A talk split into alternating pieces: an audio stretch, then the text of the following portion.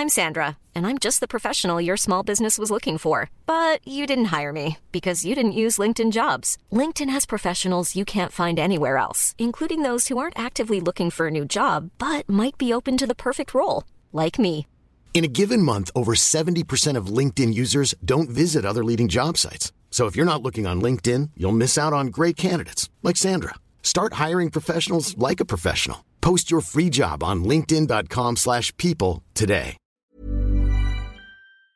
Unsere Welt ist auf dem Weg in das Zeitalter der künstlichen Intelligenz. In atemberaubender Geschwindigkeit verändert sich beinahe alles. Besonders in der Geschäftswelt ist die ungeheure Dynamik des Wandels spürbar. Die Unternehmen und die Menschen darin sehen sich vor vielen Unsicherheiten und Herausforderungen.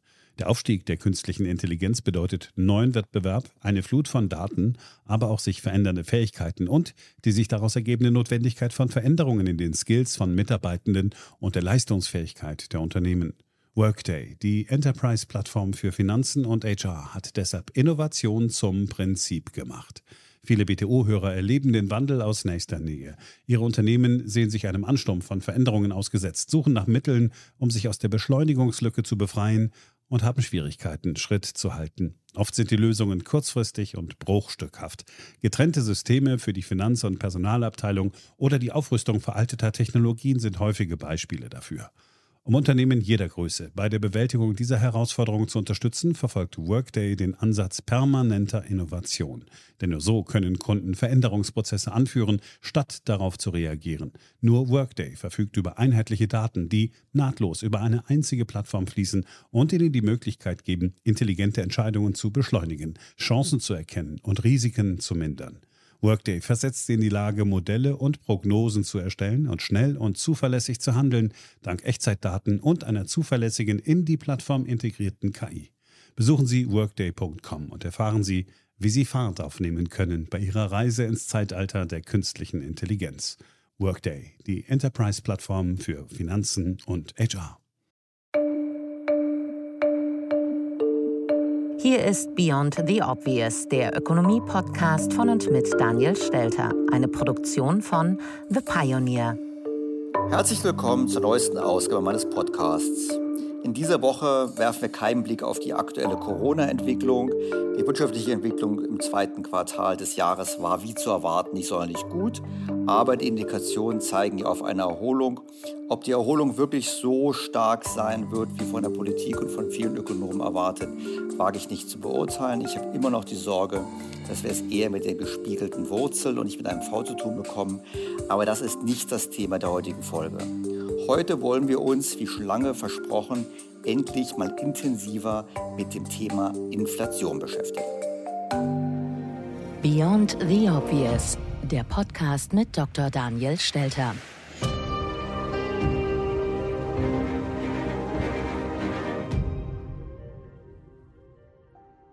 Bevor wir einsteigen, kurz zur Definition von Inflation.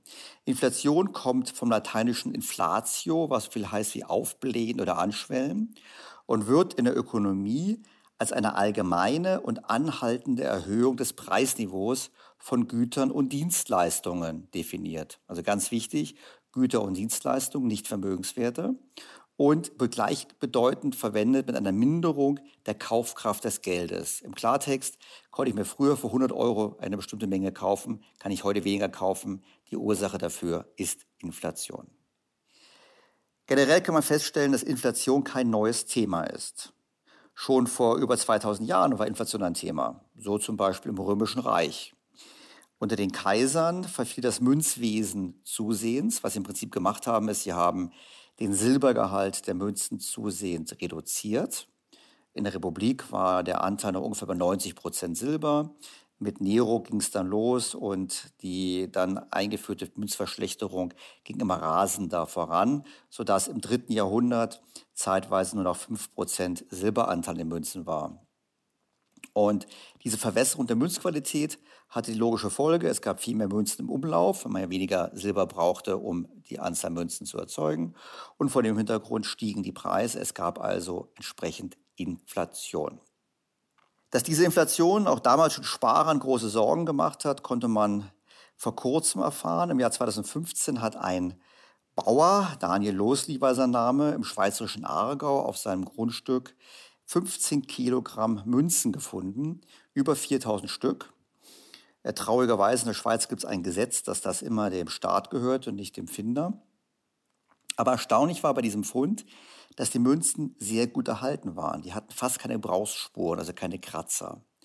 Und das wurde dahingehend gedeutet, dass der Besitzer sie wahrscheinlich gezielt gesammelt hat und gehortet hat, vermutlich um sein Ersparnis zu sichern. Denn er wusste von der Münzverschlechterung vermutlich und hat deshalb quasi die besseren Münzen aufgehoben, die natürlich dann relativ gesehen zu den anderen ihren Wert halten, sogar steigern konnten.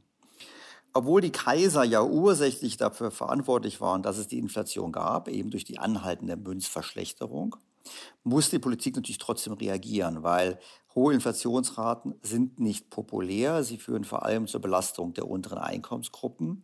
Ganz klar, die Politik wollte etwas tun, wollte auch zeigen, dass sie etwas tut. Und so hat Kaiser Diokletian im Jahre 301 ein sogenanntes Höchstpreisedikt erlassen. Er hat also gesagt, es gibt bestimmte Höchstpreise für Waren und für Arbeitsleistungen.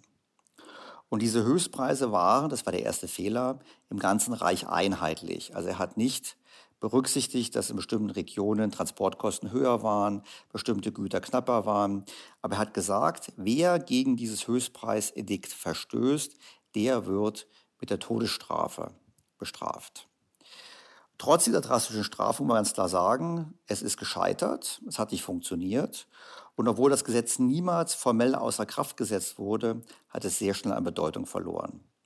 Erst als er eine umfangreiche Münzreform durchgeführt hat, im Klartext, als er den Silbergehalt der Münzen wieder erhöht hat, konnte er die Inflation in den Griff bekommen und die Inflationsraten deutlich senken. Diokletian war nicht der Einzige in der Geschichte, der versucht hat, über Preiskontrollen Inflationsraten in den Griff zu bekommen. Also es ist eigentlich gang und gäbe, wenn die Politik nicht mehr weiß, wie sie eigentlich den Folgen eigenen Handelns, nämlich der Münzverschlechterung, begegnen soll. Und so war es auch Präsident Nixon, der in den 70er Jahren Preiskontrollen für die USA verkündete, im Versuch, die Inflation ausgelöst, vor allem durch den Vietnamkrieg, auf diese Art und Weise in den Griff zu bekommen. I am today ordering ich ordne heute das Einfrieren der Preise und Löhne im gesamten Land an. Bald nach Nixons Erklärung schossen die Preise in die Höhe zum gesetzlich erlaubten Höchstpreis. Bei einer Preisobergrenze können Käufer erhöhte Nachfragen nicht durch den Preis signalisieren und Lieferanten haben keinen Anreiz, die Menge zu erhöhen, weil sie den Preis nicht anheben können. Das Ergebnis ist eine Knappheit. The result is a shortage. shortage. Die Inflation zog in den USA immer mehr an, Folge des Vietnamkrieges, aber auch der generell hohen Staatsausgaben auch für den sozialen Umbau der Gesellschaft. Generell kann man sagen, dass der Staat ein wesentlicher Treiber für Inflation ist. Vor allem, wenn er Kriege führt, aber im Prinzip immer dann, wenn er mehr ausgibt, als er einnimmt. Zwar werden die Kriege immer auch von den Bürgern bezahlt, dies jedoch nur in geringem Umfang.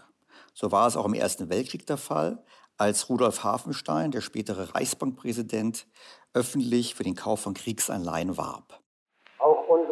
Kriegsanleihen sind ein Teil des Kampfes, der über unseres Volkes Zukunft entscheidet. So mag es auch für unsere siebente Kriegsanleihe gelten, zeichnet Kriegsanleihe. Zwar wurde diesem Appell von Hafenstein und anderen natürlich Folge geleistet und die Bürger haben großen Umfang Kriegsanleihen gekauft, aber diese Kriegsanleihen reichten bei weitem nicht aus, die Kosten des Krieges zu tragen. Die Regierung Deutschlands setzte darauf, dass in Zukunft die Besiegten die Rechnung bezahlen sollten und scheute eine zu hohe Belastung der Bürger mit Steuern und Abgaben. Bekanntlich kam es dann anders, der Krieg war verloren, man musste selber bezahlen mit Reparationen. Und deshalb wurde das fortgesetzt, was bereits 1914 begann, nämlich die Finanzierung des Staates durch die Notenbank. Zwar war die Mark 1871 als goldgedeckte Währung des Deutschen Reiches eingeführt worden, schon 1914 wurde die Golddeckung jedoch aufgehoben und aus der Goldmark wurde die Papiermark. Die Folgen kennen wir alle aus dem Geschichtsunterricht. Deutschland 1923. Vier Jahre nach ihrer Gründung droht der Weimarer Republik der Staatsbankrott. Noch immer sind die Folgen des Ersten Weltkriegs spürbar. Die Regierung in Berlin lässt Geld drucken, um die wirtschaftlichen Verluste auszugleichen und Schulden zu bezahlen. Und zunächst ist das eingetreten, was bei Inflation immer der Fall ist. Am Anfang war es nämlich super, aber nach dem Krieg hat die deutsche Wirtschaft sich damals relativ schnell erholt. Sie hat sich deutlich schneller erholt als die Wirtschaft der ehemaligen Kriegsgegner. Es gab doch ein bisschen wie ein Wunder. Und dieses Wunder war eben getragen durch das starke Wachstum der Geldmenge. Und am Anfang war eben dieser Aufschwung auch nicht begleitet von hoher Inflation.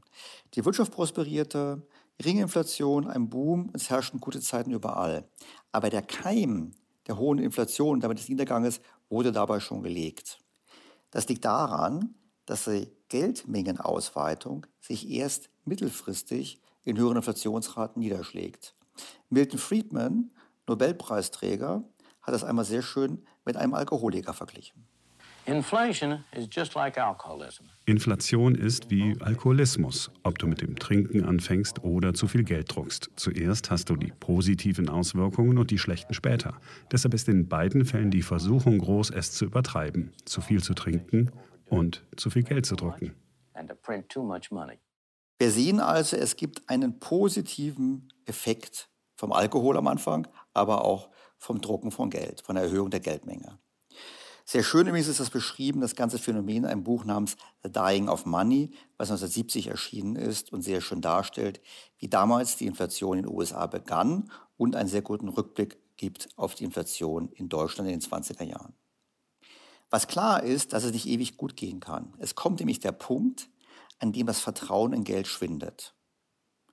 Und wenn das Vertrauen in Geld schwindet, beginnt man gutes Geld zu horten, beispielsweise Gold, oder man flüchtet in Sachwerte.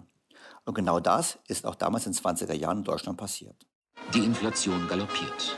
Im September 1923 liegt der Dollarkurs bei 50 Millionen Mark. Im November auf dem Höhepunkt bei 420 Milliarden. Der Tageslohn reicht heute für ein paar Würstchen, morgen nur noch für ein einziges. Die Preise klettern stündlich. Immer neue, größere Mengen von Banknoten müssen gedruckt werden. In Körben, später nur noch auf Wagen, wird es befördert. Die Hyperinflation endete in den 20er Jahren erst, als die Rentenmark eingeführt wurde.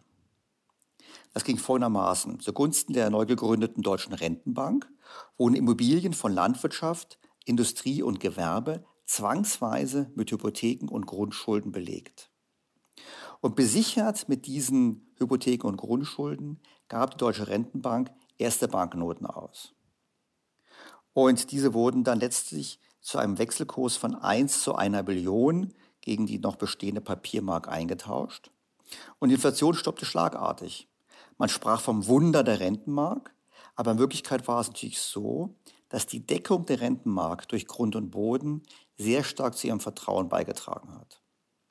Letztlich war das nur eine Fiktion, denn die Rentenmark blieb ausschließlich deshalb wertstabil, weil man sie knapp hielt, weil man darauf geachtet hat, dass man nicht zu viel von ihnen erzeugt.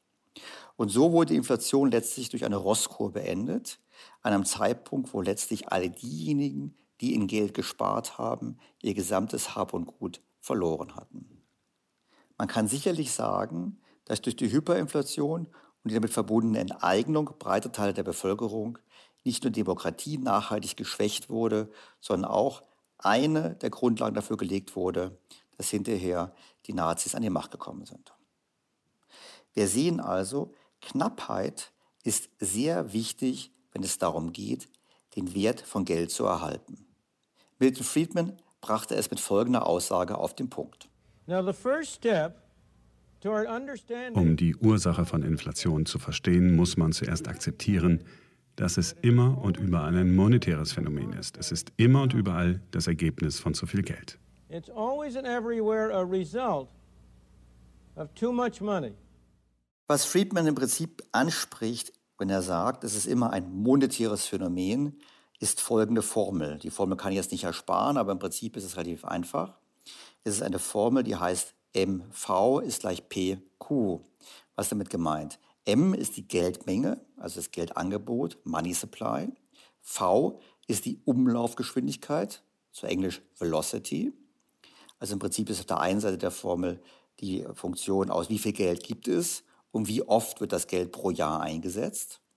Und auf der anderen Seite haben wir zum einen die Menge an Gütern und Dienstleistungen, Q, Quantity of Goods and Services, und P das Preisniveau.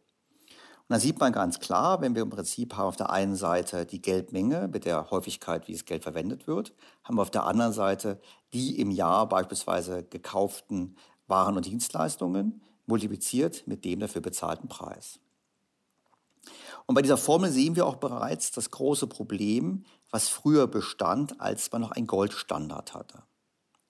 Wenn nämlich die Umlaufgeschwindigkeit relativ konstant ist, und das ist sie erstaunlicherweise über lange Zeiträume, also Geld wird ungefähr, weiß ich, 10, 12 Mal im Jahr verwendet beispielsweise, wenn also die Umlaufgeschwindigkeit konstant ist und die Geldmenge nur langsam wächst, was eben bei einer goldgedeckten Währung der Fall ist, weil dann kann die Geldmenge nur wachsen mit dem neu geförderten Gold aus den Goldminen, dann haben wir natürlich das Problem, dass wenn zum Beispiel das nominale Bruttoinlandsprodukt stark steigen wollte, zum Beispiel weil die Bevölkerung wächst oder weil es Produktivitätsfortschritte gibt, dass das eben nicht möglich ist, dass der Preis fallen muss. Quasi wenn die Menge steigt und die Geldmenge knapp ist, dann müssen die Preise fallen. Es gibt sozusagen einen natürlichen Trend zu einer Deflation. Und dieses deflationäre Umfeld ist eigentlich nicht schlimm, könnte man sagen, aber das eben nur in der Theorie. Weil in der Praxis würde es nur dann funktionieren, wenn die Menschen auch bereit wären, geringere Löhne anzunehmen, einfach deshalb, weil die Waren auch billiger werden. Das ist aber nicht der Fall und deshalb hatten eigentlich die Gesellschaften, die mit Goldstand gearbeitet hatten, immer ein Problem. Sie hatten nämlich das Problem, dass Geld knapp war. Und deshalb haben die Menschen immer darüber nachgedacht, was können wir tun, damit Geld nicht zu knapp ist. Und deshalb hat man unter anderem Papiergeld erfunden.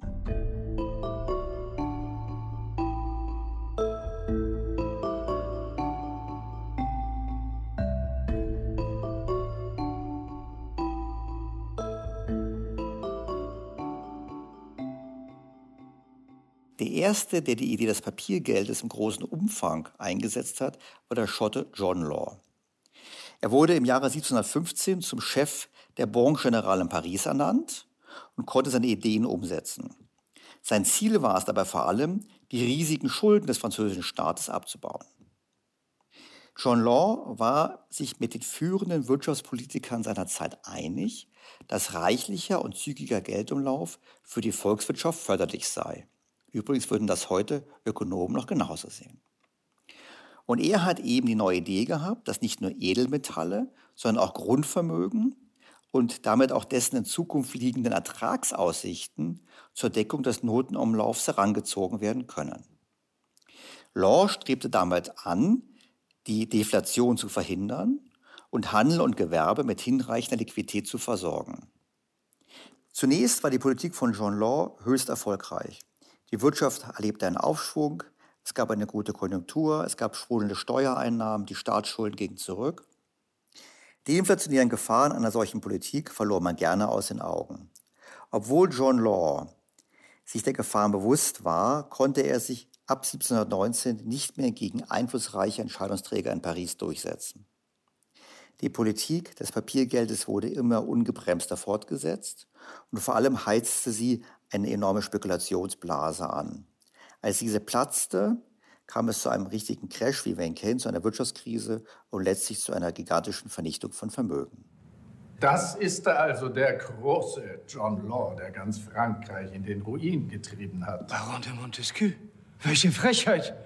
Ich habe Ihr Land von den Schulden befreit. Ich habe Ihren Landesleuten Brot, Arbeit und vielen von ihnen sogar Reichtum beschert. Sie haben zwar die Schulden des Staates in kurzer Zeit getilgt, aber um welchen Preis? Kurze Zeit später stürzte ihr Papiergeld das Land in den Ruin. Nachdem die Spekulationsblase 1720 geplatzt war, waren seine Ideen natürlich für Generationen von Ökonomen und seriösen Geldpolitikern tabu. Karl Marx bezeichnete John Law später als eine Mischung aus Schwindler und Prophet. Trotzdem liegen die Vorteile eines Papiergeldsystems natürlich auf der Hand. Man hat nicht den deflationären Druck, man kann die Geldmenge mit der Wirtschaftsleistung wachsen lassen und kann so, zumindest in der Theorie, ein inflationsfreies Wachstum begleiten. Trotzdem haben die Regierungen in der Vergangenheit versucht, durch eine gewisse Bindung an Gold das Vertrauen in Geld zu erhalten. Immer wieder wurde diese Bindung an das Gold natürlich aufgehoben. Vor allem dann, wenn es darum ging, große Ausgaben zu finanzieren. So war es für Deutschland für den Ersten Weltkrieg, so war es fast überall für den Zweiten Weltkrieg und so war es auch zur Finanzierung des Vietnamkrieges, als Nixon die Bindung des Dollars zum Gold, die seit der Konferenz von Bretton Woods gegolten hatte, nicht mehr aufrechterhalten konnte. Wir müssen den amerikanischen Dollar als eine Säule der Währungsstabilität in der ganzen Welt schützen. In den vergangenen sieben Jahren gab es jedes Jahr eine internationale Währungskrise. Die Gewinner sind die internationalen Geldspekulanten. Deshalb habe ich den Finanzminister angewiesen, Maßnahmen zu ergreifen, um den Dollar vor Spekulation zu schützen. Ich habe ihn angewiesen, die Konvertibilität des Dollars in Gold oder andere Währungsreserven vorübergehend auszusetzen, außer wenn es im Interesse der Währungsstabilität und im besten Interesse der USA ist.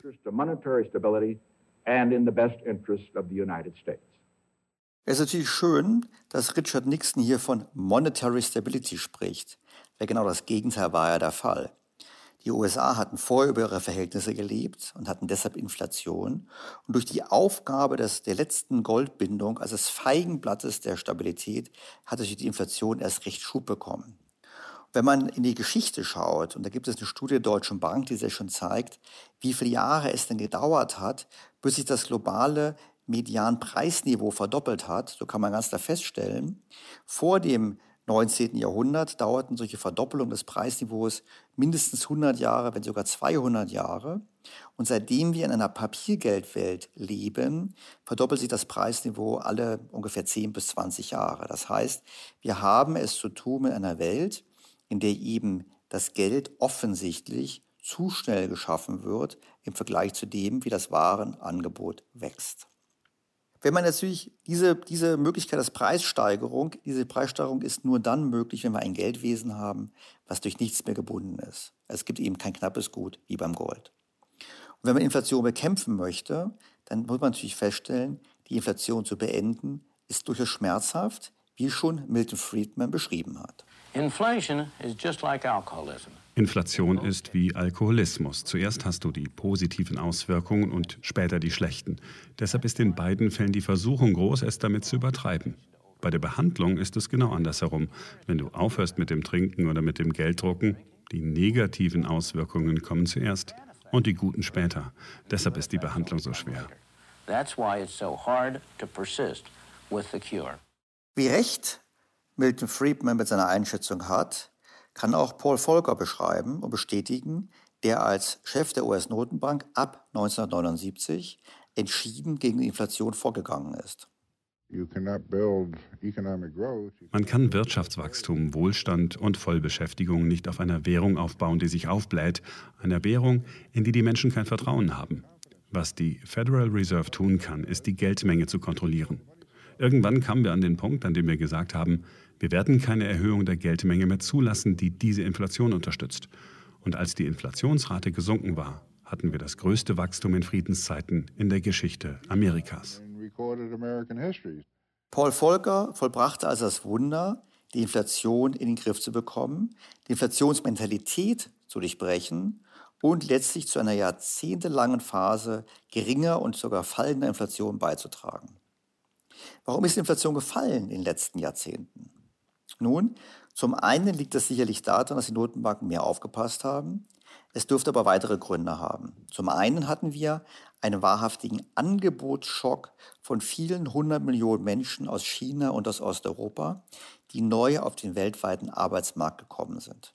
Das hat ganz klar deflationär gewirkt und hat die Preissteigerung bei Waren und Dienstleistungen unter Kontrolle gehalten. Das hat aber auch dazu geführt, dass sich der zum Teil starke Anstieg der Geldmengen, der trotzdem stattgefunden hat, nicht in Inflation niedergeschlagen hat. Zumindest nicht in Inflation, wie wir sie gemeinhin messen, nämlich nicht in Inflation für Waren und Dienstleistungen. Natürlich gab es Inflation, aber eben nicht in der Realwirtschaft, sondern bei den Vermögenspreisen. Das kann man gut betrachten, wenn man sieht, wie sich Immobilienpreise entwickelt haben, aber auch die Preise von anderen Vermögenswerten, von Aktien bis zu Anleihen. Weil wir gesehen haben, die tieferen Inflationsraten führten zu tieferen Zinsen und damit zu einem Anstieg von all den Vermögenswerten, die damit im Zusammenhang stehen. Dabei müssen wir immer im Hinterkopf haben, dass wir heute in einer Welt leben, in der die privaten Banken das Geld schaffen, weil die Notenbanken nur sehr indirekt auf die Geldschaffung eine Wirkung haben. Wenn man also zur Bank geht und einen Kredit möchte, muss in der heutigen Welt niemand gespart haben, sondern die Bank schafft das Geld quasi aus dem Nichts, indem sie dem Kreditnehmer auf dessen Konto den Kredit gut schreibt und auf der Aktivseite eine Forderung eben gegen diesen Kreditnehmer hat. Und deshalb ist es ganz wichtig zu sagen, wenn wir auf Geldpolitik gucken und wenn wir auch verstehen wollen, ob es Inflation gibt, muss man immer schauen, wie entwickeln sich eigentlich die Geldmengen im Sinne von, wie entwickeln sich die Kreditvergaben bei den Banken. Und dann kann man sehen, was da passiert, ob die Banken zu viele Kredite geben, ob die Geldmengen wachsen oder ob sie zu wenig wachsen. Entscheidend ist nicht nur das Wachstum der Kredite, sondern auch, wofür diese Kredite aufgenommen werden. Nimmt man die Kredite auf, um zu konsumieren? Nimmt man die Kredite auf, um zu investieren, also neue Anlagen beispielsweise zu bauen? Oder nimmt man die Kredite auf, um zu spekulieren, zum Beispiel indem man vorhandene Vermögenswerte wie Immobilien kauft? Diese Unterscheidung ist ganz entscheidend und auf diese weist der an der Universität Oxford lehrende deutsche Professor Richard Werner hin. Es gibt drei Grundregeln. Konsumkredit, und Finanzkredit ist inflationär, aber Kreditschöpfung für produktive Investitionen, die also Produktivitätsgewinn oder neue Güter erzeugen, die führt nicht zu Inflation und damit können wir immer einen Aufschwung erzeugen. Um Bankenkrisen überhaupt nicht entstehen zu lassen und Vermögenswerte blasen und diese Probleme, müssen wir nur die Kreditschöpfung beobachten und Kredite für produktiven Zweck erlauben und für unproduktive Zwecke unterdrücken. Um Bankkrisen sofort zu beenden, ohne dass es zur Rezession oder Arbeitslosigkeit kommt, müssen wir nur zwei Schritte leisten. Erstens, die Zentralbank kauft die notleidenden Kredite der Banken auf. Also die EZB sollte jetzt nicht die Anleihen der Spanier und Griechen kaufen, sondern die notleidenden Vermögenswerte der Banken. Das würde nämlich zu keiner Geldschöpfung führen und auch nicht zur Inflation. Zweiter Schritt, wir müssen die Kreditschöpfung ankurbeln für GDP-Transaktionen. Und das geht am besten, indem wir die Fiskalpolitik weiterführen aber anders finanzieren. Die Staaten sollen also keine Staatsanleihen mehr ausgeben, sondern sie sollen sich Kredit von den Banken nehmen durch Kreditverträge. Und die Kreditschöpfung der Banken springt an. Das ist Expansion der Kreditmenge im jeweiligen Land. Und wir mussten hier keine Fiskalunion und Transferunion durchführen. Jeder hat noch seine eigenen Schulden und ist dafür verantwortlich. Da haben wir auch den richtigen Anreiz. Professor Werner unterscheidet also nach der Verwendung der Kredite. Und deshalb ist es auch ganz wichtig zu sagen, auf welche Geldmenge blicken wir denn? Weil, wenn wir eine wachsende Geldmenge haben, diese Geldmenge aber vor allem dazu dient, Vermögenswerte zu kaufen, dann haben wir keine Inflation in der Realwirtschaft, aber wir haben eine Inflation an den Finanzmärkten und umgekehrt. Und diese Trennung, die Herr Professor Werner hier vornimmt, ist ganz entscheidend, auch für unseren Blick auf das Thema Inflation und wenn wir versuchen wollen zu beantworten, ob wir in den kommenden Jahren mit einer Inflation, wie zuvor definiert, also im Sinne eines Anstiegs des allgemeinen Preisniveaus für Waren und Dienstleistungen rechnen müssen oder nicht. In den letzten Jahren haben wir vor allem eine Assetpreisinflation erlebt, während gleichzeitig die Preise in der Realwirtschaft nur gering gestiegen sind. Deshalb glauben viele, dass die Inflation tot ist. Und sie machen sich dann darüber lustig, über jene Ökonomen, die bereits seit Jahren vor Inflation warnen, weil sie eben auf die wachsenden Geld- und Schuldenmengen blicken, aber eben nicht sehen, dass das Geld vor allem in die Assetmärkte fließt. So hat beispielsweise Jürgen Stark, damals noch im EZB-Direktorium, im Juli 2013 davor gewarnt, dass in Deutschland bald 4% Inflation herrschen würde. Selbst Jörg Kremer, Chefsvolkswirt der Commerzbank, erwartete bereits im September 2012 für das kommende Jahr Inflationsraten von 3 bis 4 Prozent. Das heißt, wir hatten eine Erwartung von Inflation kurz nach der Finanz- und Euro-Krise. Deshalb, weil ja unstrittig die Notenbanken, die US-Fed, aber vor allem auch die EZB sehr aggressiv war und über geldpolitische Maßnahmen versucht hat, die Geldmenge auszuweiten. Und die Erwartung war eben, diese Ausweitung, auch die, die Wertpapierkäufe, würde sich in einer Inflation niederschlagen. Und diese Inflation kam nicht, weshalb Leute heute auch sagen, schaut mal, Inflation kam damals nicht, weshalb sollte sie denn heute kommen? Und genau das müssen wir uns anschauen, weil es gibt einen erheblichen Unterschied zwischen der Situation vor sieben, acht Jahren und der Situation, die jetzt vor uns liegt.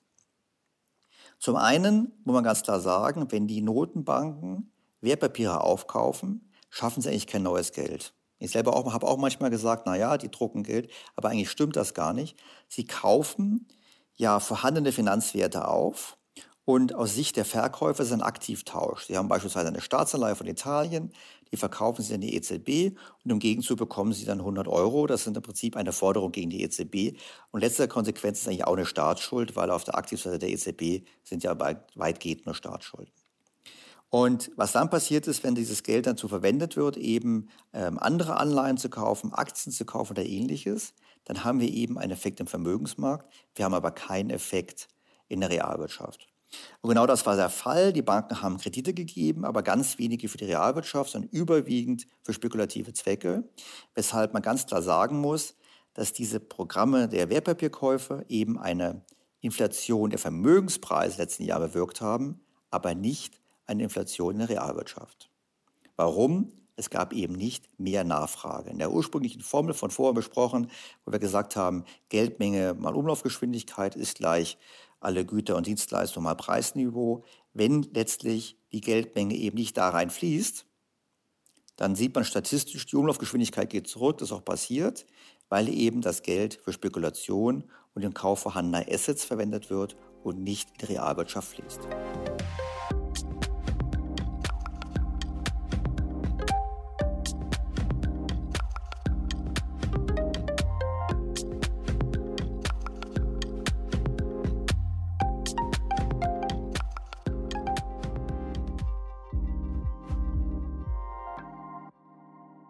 Das ist alles vor dem Hintergrund zu sehen, dass das meiste Geld, welches wir verwenden, ungefähr 90 Prozent, eben nicht von den Zentralbanken geschaffen wird, sondern von den Geschäftsbanken. Und deshalb ist es nach der Finanzkrise den Zentralbanken eben auch nicht gelungen, die Geschäftsbanken dazu zu bringen, Kredite zu vergeben an die Realwirtschaft und damit neues Geld zu schaffen. Damit kommen wir zum Heute und zum Morgen. Dank Corona haben wir nämlich eine neue Entwicklung. Wir haben zum ersten Mal seit Jahren ein deutliches Wachstum der echten Geldmengen. Und zwar der echten Geldmengen im Sinne von Gelder, die in die Realwirtschaft fließen. Zum einen natürlich sind es die Rettungskredite, die helfen erstmal nicht, weil sie nur dazu dienen, den deflationären Schock von Corona zu bekämpfen. Aber sie sind natürlich erstmal da, das Geld. Und vor allem muss man davon ausgehen, wenn es eine Erholung gibt in der Wirtschaft, dann wird dieses Geld auch noch mehr in die Realwirtschaft fließen und zu mehr Ausgaben führen. Darüber hinaus haben wir jetzt das, was man eigentlich immer schon gefordert hat, zumindest einige, wir haben eine zunehmende direkte Finanzierung der Staaten.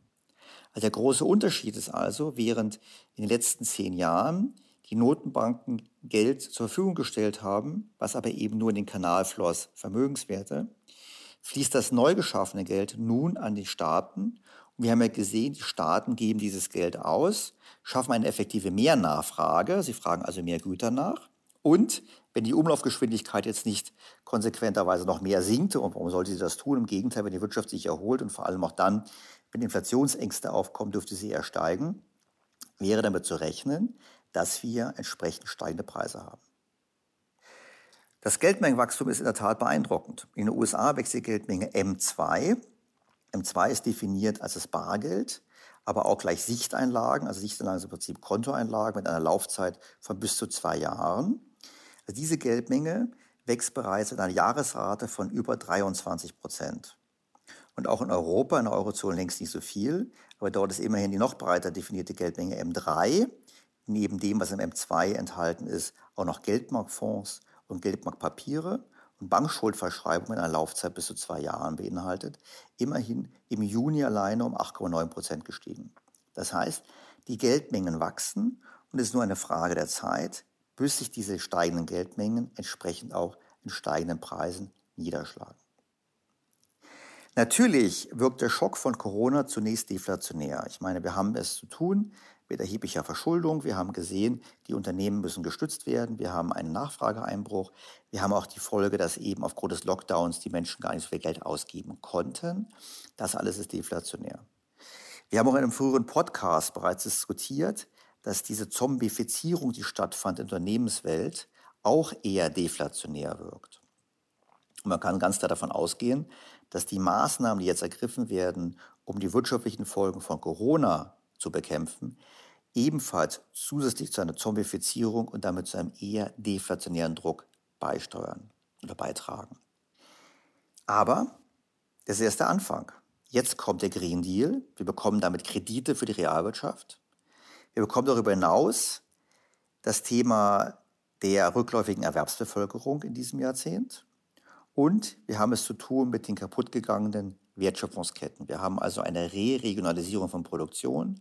Wir haben mehr Verhandlungsmacht der Arbeitnehmer. Und dies beides wird dazu führen, dass wir mehr Inflationsdruck bekommen, dem auf der anderen Seite eben auch eine deutlich steigende Geldmenge entgegensteht. Der entscheidende Grund, warum wir heute eher über Inflation reden sollten, liegt in der Politik. Die Politik will und braucht Inflation. Denn nur mit einem höheren nominalen Wachstum wird es möglich sein, die Verschuldung im Verhältnis zum BIP zu stabilisieren oder gar zu senken. Doch was passiert denn, wenn die Inflationsraten anziehen?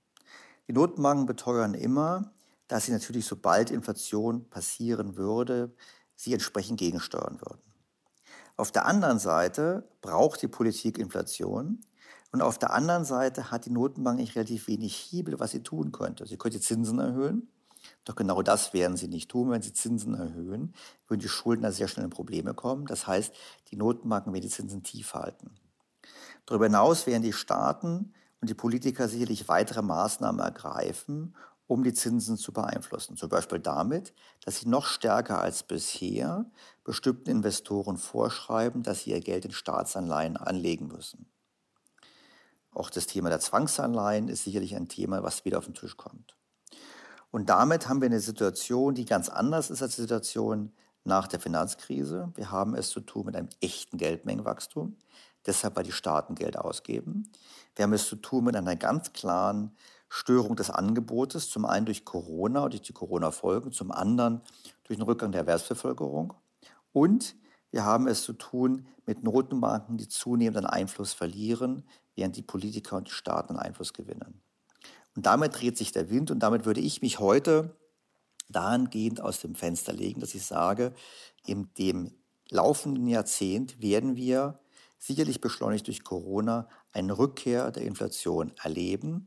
Und das ist immer sehr gefährlich, weil das ist ein Bruch, nachdem wir über 40 Jahre gelernt haben, mit fallenden Inflationsraten, mit fallenden Zinsen umzugehen und zu leben, dürfte sich das umkehren und das könnte für alle ein erhebliches Problem werden, vor allem für die Sparer. Denn letztlich muss man ganz klar sagen, wie immer ist Inflation ein monetäres Phänomen. Dieses monetäre Phänomen wird ausgelöst vom Staat und die Politik braucht es, denn es ist die einzige Lösung, die Schulden auf eine einigermaßen verträgliche Art und Weise nach unten zu bringen.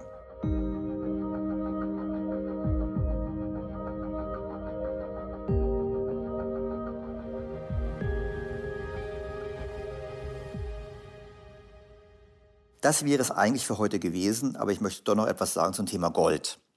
Denn letzte Woche sind zwei Dinge passiert, die mir aufgefallen sind. Zum einen gab es einen Artikel in der Taz, in dem eindrücklich davor gewarnt wurde, Gold zu kaufen. Gold hat nur Wert, weil der Staat es künstlich knapp hält. Ein relevanter Teil lagert nämlich gar nicht bei Privatleuten, sondern bei den staatlichen Notenbanken.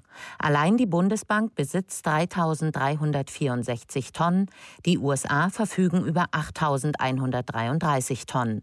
Würden die Zentralbanken ihr Gold veräußern, würde der Preis sofort in die Tiefe rauschen. So paradox es ist, Gold hat nur Wert, solange es nicht in Massen verkauft wird. Denn einen echten Nutzen gibt es nicht. Ein interessantes Statement, also nachdem der Goldpreis äh, zumindest in Dollar gerechnet und in Euro gerechnet neue Höchststände erreicht, hat, dann sagt die Taz, naja, wer sowas kauft, der versteht eben nicht, es sind letztlich die Staaten, die Gold künstlich knapp halten und deshalb ist der Preis hoch. Er würde natürlich die Frage aufwerfen, wenn das so ist, warum haben die Notenbanken ihr Gold schon längst verkauft, wenn es keine Rolle spielt? Und darüber hinaus würde ich sagen, hm, warum sind eigentlich die Notenbanken in den letzten Jahren mit die größten Käufer gewesen? Denn es waren nicht die privaten Leute, die Gold gekauft haben, so stark in den letzten Jahren, sondern vor allem waren es die Notenbanken von China und von Russland und anderen Ländern, die im großen Stil ihre Goldposition ausgeweitet haben. Trotzdem bleibt die Taz nicht dabei, sondern sie warnt sogar vor einer Blase. Gold neigt zur perfekten Blase. Sein Preis steigt genau so lange, wie die Anleger glauben, dass sein Preis steigt. Tja, eine Blase, da hat die Taz wahrscheinlich recht. Einfach deshalb, weil äh, Gold sich wahrscheinlich schon seit über 6000 Jahren in einer Blase befindet. Denn immer wieder haben die Menschen dann, wenn sie Sorge hatten um ihr Vermögen, um ihr Erspartnis, zu Gold gegriffen. Gold lebt davon, dass wir alle bereit sind, Gold einem Wert beizumessen. Und dieser Wert ist darüber begründet, dass Gold in der Tat knapp ist. Weil selbst wenn man alles ausbuddeln würde, wäre es nicht gerade sehr reichhaltig. Und vielleicht noch einen Datenpunkt zum Schluss. Konnte man sich im alten Rom für eine Unze Gold eine gute Toga machen lassen, so kriegt man heute für eine Unze Gold einen guten Anzug. Das heißt, Gold ist eigentlich ein schlechtes Investment. Man partizipiert nicht an den Produktivitätszuwächsen der Welt und am zunehmenden Wohlstand. Aber es ist ein gutes Investment, wenn es darum geht, Kaufkraft zu erhalten, zumindest über mittlere Sicht. Führt mich zum letzten Punkt, zu Olaf Scholz und dem Finanzministerium. Kaum ist Gold gestiegen, fällt dem deutschen Finanzministerium auf, man könnte ja die Gewinne besteuern. Zumindest ist die Überlegung da, dass man eben das Xetra-Gold, also dieses Zertifikat, was mit Gold hinterlegt ist, dass man hier die Spekulationen sozusagen besteuern könnte und die Kursgewinne entsprechend wie mit der Kapitalabgeltungssteuer wie bei Aktien auch belasten sollte. Zum einen passt es in das Bild, dass die deutsche Politik immer sicherstellen möchte, dass man keinen Platz mehr hat, um sozusagen sein Vermögen zu sichern. Zum anderen aber würde ich persönlich sagen, sobald das deutsche Finanzministerium erkannt hat, dass man irgendwo Geld verdienen kann, ist die Party zu Ende, weshalb ich eine andere Aussage treffen würde, nämlich die, dass Gold jetzt erst einmal vor einer längeren Phase der Konsolidierung und vermutlich auch der Preisrückgänge stehen dürfte, bevor es neue Höchststände erklimmt, weil es gibt keinen besseren Gegenindikator als das deutsche Finanzministerium. Weitere Informationen zum Nachlesen, vor allem zum Thema der Inflation, finden Sie im Blog von Daniel Stelter auf think-beyondtheobvious.com. Dort haben Sie auch die Möglichkeit, Fragen und Rückmeldungen zu diesem Podcast zu hinterlegen. Das war es für heute. Ich hoffe, einigermaßen rübergebracht zu haben, wie ich das sehe mit Inflation und was auf uns zukommt. Das Entscheidende ist schlichtweg nochmal zusammengefasst, wenn die Geldmenge so stark wächst, und das tut sie jetzt im Unterschied zu vergangenen zehn Jahren, in dem sie eben nicht gewachsen ist, dann ist die Gefahr sehr groß, dass es zu einer Rückkehr der Inflation kommt. Und deshalb halte ich es für zu früh zu sagen, Moment mal, letzten paar Jahren gab es sie nicht und deshalb wird es sie auch nicht geben. Das könnte sich als ein gefährlicher Irrtum erweisen. In diesem Sinne, ich freue mich sehr auf Ihr Feedback, auf Ihre Anmerkungen, auf Ihre Kommentare und auf Ihre Sprachnachrichten. Dann können wir sie nämlich im Podcast mit verarbeiten und freue mich auf ein Wiederhören in der kommenden Woche. Ihr Daniel Stelter. Beyond the Obvious, der Podcast mit Dr. Daniel Stelter.